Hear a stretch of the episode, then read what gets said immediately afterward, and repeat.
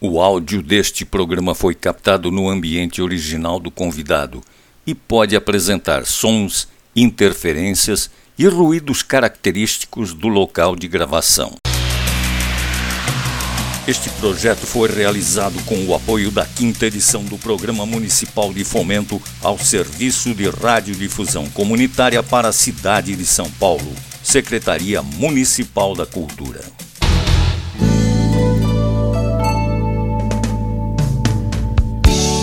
Olá, eu sou Marco Antônio. E eu sou Maria Rita. E, e nós estaremos juntos apresentando mais um programa da série Isolamento e Saúde Mental A Arte como Refúgio. Nesse segundo programa, teremos a oportunidade de conhecer um pouco mais sobre as chamadas doenças mentais, suas origens, seus sintomas e suas terapias. Sabemos que as alterações do estado emocional do indivíduo podem ser causadas por várias condições e situações às quais está submetido. Em alguns casos, seus sintomas podem ser facilmente detectáveis. Já em outros, as emoções e anomalias não demonstram quaisquer sintomas. As consequências surgirão de surpresa e poderão se apresentar com uma intensidade muito alta. A repressão desses sintomas, muitas vezes até involuntária, querendo demonstrar uma normalidade de suas atitudes, pode trazer graves problemas pessoais e sociais. Quando esses sintomas são detectados precocemente, uma válvula de escape pode ser aí aplicada como paliativo, parcial ou definitivo minimizando seus efeitos e suas consequências. Sem identificação clara dos sintomas, as soluções acabam chegando de forma tardia, às vezes tarde demais. Para falar mais detalhadamente sobre isolamento, saúde mental, formas de tratamento e terapias aplicáveis, vamos conversar com a psicóloga Solemar Vitorino e tentar desvendar parte desses mistérios vividos pela mente humana. Doutora Sol, muito obrigado por haver aceitado o nosso convite e seja bem-vinda ao programa Isolamento e Saúde Mental A Arte como Refúgio. Eu sou a psicóloga Solemar Vitorino, eu me formei em 2017, desde então estou atuando. Quando eu me formei, eu já desenvolvia um projeto voluntário em uma ONG social chamada Instituto Dona Creuza de Santana. Antes de me formar, eu já participava como voluntária ali, e ali eu desenvolvi um projeto chamado Plantão Psicológico. Então, a minha primeira experiência foi com crianças de vulnerabilidade social e estou lá até hoje. Lá foi onde eu adquiri a maior experiência como psicóloga isso aumentando e motivando ainda o meu prazer e o meu amor pela essa profissão. É, tenho meu consultório aqui na Avenida Dom José Gaspar, 614, sala 2, na cidade de Mauá. E amo a profissão, amo essa profissão. Trabalho muito com adolescentes. A minha experiência maior, especialidade é com adolescentes, principalmente aqueles que têm mais dificuldade de relação social. Fiz um aperfeiçoamento também em neuropsicologia e tenho muito prazer em trabalhar na área da psicologia. Doutora Sol, muito se fala hoje sobre as chamadas doenças mentais e quer me parecer que a incidência dessas doenças, desses transtornos, tem ganho proporções demasiadamente grandes nos últimos tempos, independente da pandemia um fator que veio agravar ainda mais essa incidência. Eu citei doenças e transtornos, mas poderia agregar também o surgimento de muitas síndromes, como por exemplo borderline. O que está acontecendo com o ser humano? O que está acontecendo com a humanidade? A humanidade está doente. Está doente mentalmente psicologicamente e emocionalmente. E a causa dessas doenças, literalmente, é a emocional. Por conta dessa tecnologia, dessa nova era que nós estamos vivendo, tem distanciado muito as pessoas, tem, tem trazido uma certa libertinagem, né? A educação, a cultura de antigamente que nós tivemos hoje, a, a população não tem, os jovens não têm, então eles não têm nem é, estabilidade para enfrentar um, um problema a qual a gente tinha antes. Até alguns anos atrás, pessoas com algum tipo de deficiência, e eu quero crer que algumas doenças mentais possam ser comparadas com certas deficiências intelectuais, eram simplesmente escondidas da sociedade.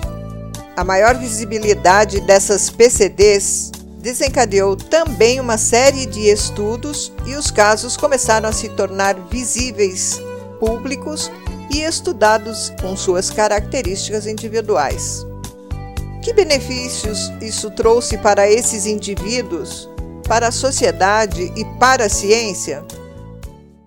Porque a questão da visibilidade não é uma questão de transparência. As pessoas estão tendo mais informações a questão da visibilidade é pelo aumento da demanda, da demanda das patologias, das doenças mentais, psicológicas. E eu acredito, como psicóloga e pela vivência que eu, que eu atuo, eu acredito que essa questão ainda tem muito preconceito. E é por conta disso que essa demanda está aumentando. Tem muito preconceito ainda com a área da psicologia, essa questão é muito negligenciada nas políticas públicas. Então, não tem, eu falo de Mauá, não tem esse acolhimento psicológico. Então, as pessoas elas não têm o conhecimento. Quando elas procuram um atendimento psicológico, elas já desenvolveram transtornos psicológicos, doenças mentais. Elas nunca procuram por perceber algo diferente por, esse, por essa questão do preconceito. Ah, eu não vou no psicólogo porque eu sou louco, eu não vou no psiquiatra porque eu não sou louco. Então, acho que ainda há muito preconceito e muita negligência. Uma das afirmações mais conhecidas ou mais divulgadas é a de que o isolamento social é um dos principais agentes causadores das chamadas doenças mentais. Mas Analisando alguns casos em separado, também podemos dizer que algumas doenças mentais podem levar o indivíduo ao isolamento social. Essa afirmação é correta? Exatamente. O ser humano ele é essencialmente um ser social. E quando a pessoa se isola, quando o indivíduo ele se isola, ele já vem passando por problemas emocionais, até mesmo doenças emocionais ou até mentais. Então, eu, eu chamo o isolamento como um sintoma, não como uma porta aberta para a doença mental. Eu chamo ele como sintoma. Geralmente as pessoas quando elas se isolam, elas já passaram por algum conflito emocional, por alguma, já estão com, com uma angústia muito forte, conflitos profissionais, exclusão. Então, eu, eu chamo o isolamento social de sintoma. Uma curiosidade particular. Tecnicamente falando, doenças mentais, distúrbios mentais, deficiência intelectual, são todos a mesma coisa ou são conceitos diferenciados? O que é cada um deles? Não. A, a doença mental o indivíduo adquire, é uma doença, ele adquire durante a vida. A deficiência, o indivíduo já nasce com ela.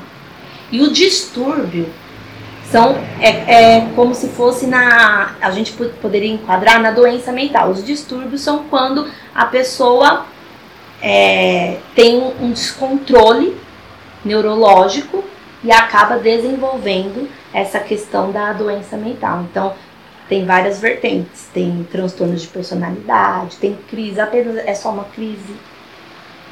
Tem pessoas que estão otimamente, mentalmente, socialmente, mas pode dar uma, um, um gatilho e ter uma crise, ter um, ter um distúrbio, até mesmo matar. Uma vez identificados os sintomas de uma doença mental ou uma deficiência intelectual, há alguma regra para se estabelecer uma terapia de acompanhamento ou tratamento? Eu atuo na abordagem TCC, Terapia Cognitivo Comportamental. Então, eu trabalho na modelagem de comportamentos. Principalmente é a terapia mais eficiente para esse tipo de deficiência, para todas as deficiências. Como eu havia dito, eles já nascem com essa deficiência. Então, um trabalho fechadinho, completinho, dentro desta abordagem, aumenta a qualidade de vida desse, desses pacientes. Então, é, não tem uma estratégia específica, porque nós somos indivíduos e cada um de nós funciona de uma forma. Onde e que tipo de artes podem ser usados como terapia em distúrbios intelecto-mentais? Tem clínicas especializadas para isso, tem ONGs, né? inclusive eu trabalho numa ONG, sou voluntária lá, e todo tipo de arte, dependendo a, a qual o indivíduo se adapta ou se identifica. A arte ela é muito importante para isso, para esse tipo de tratamento, não somente para os deficientes, mas também para os doentes, os que desenvolveram doenças, os que estão em isolamento social, a arte ela tem uma importância fundamental para trabalhar dentro dessas questões e a, aperfeiçoar a qualidade de vida do indivíduo na sociedade. Em que casos a senhora recomendaria a terapia com utilização da arte como paliativo? Autismo. O autismo é muito importante a gente introduzir a criança ou o indivíduo numa, numa numa atividade artística como pintura, como dança, principalmente como é, esporte entra também ou não? Não, só arte. Também. Não, não, não. O é. esporte é, é eficientíssimo na questão do autismo, porque eles, eles canalizam toda a agressividade deles ali, a energia, eles dispõem tudo ali naquele, naquela questão. E a arte ela é uma coisa assim maravilhosa, principalmente na questão do isolamento social. É claro que poderíamos ficar aqui por horas e horas comentando sobre esse tão apaixonante assunto. Apaixonante e esclarecedor, uma vez que, como dissemos no início, encontramos hoje em nossa sociedade uma quantidade muito grande, eu diria até assustadora, de pessoas afetadas por algum tipo de doença mental ou deficiência intelectual. Entretanto, precisamos dosar essas informações para que possam ser assimiladas e que possamos entender a seriedade e a gravidade do assunto, identificando situações que fogem ao que chamamos de estado psicológico normal e buscar a ajuda mais indicada. Queremos, assim, agradecer à psicóloga Solemar Vitorino pelo tempo que disponibilizou para que pudéssemos colher essas informações e colocá-las à disposição dos nossos ouvintes, esclarecendo muitas dúvidas sobre o nosso comportamento e das pessoas com quem convivemos. Ah, eu quero agradecer a vocês por terem vindo aqui conhecer o nosso espaço, por terem me escolhido, né? Sou muito grata, espero ter alcançado o objetivo de vocês. Eu não tenho uma fala muito eloquente por conta da minha atuação, que é comportamental. Então eu tenho essa, é, essa, esse, essa diferenciação psicólogos né, de, de ver eles mais sério. Por isso que meu consultório é cheio de adolescente, né? Porque eles se sentem à vontade por conta da minha atuação. E estou disponível para vocês. Se vocês quiserem visitar o instituto, que eu acho que ia ser e aumentar a qualidade, porque lá vocês iam ver a arte em si, né? De quarta-feira tem aula de teatro e tem a aula das, das senhorinhas. E eu estou lá de quarta-feira, então fica aí o convite aberto. Vocês vão ser muito bem-vindos. E assim vamos chegando ao final do programa de hoje. Agradecemos ao carinho da sua atenção, o carinho da sua audiência e informamos que estaremos de volta na próxima sexta-feira com um programa inédito. Você poderá ouvir novamente este programa aqui nos 87,5 MHz em sua reapresentação no próximo domingo, a partir das 12 horas, ou em nosso site www.everestfm.com.br ou ainda em nossas redes sociais, Facebook, Instagram e YouTube. Continue ligado na programação da Everest FM. Uma excelente semana e até lá!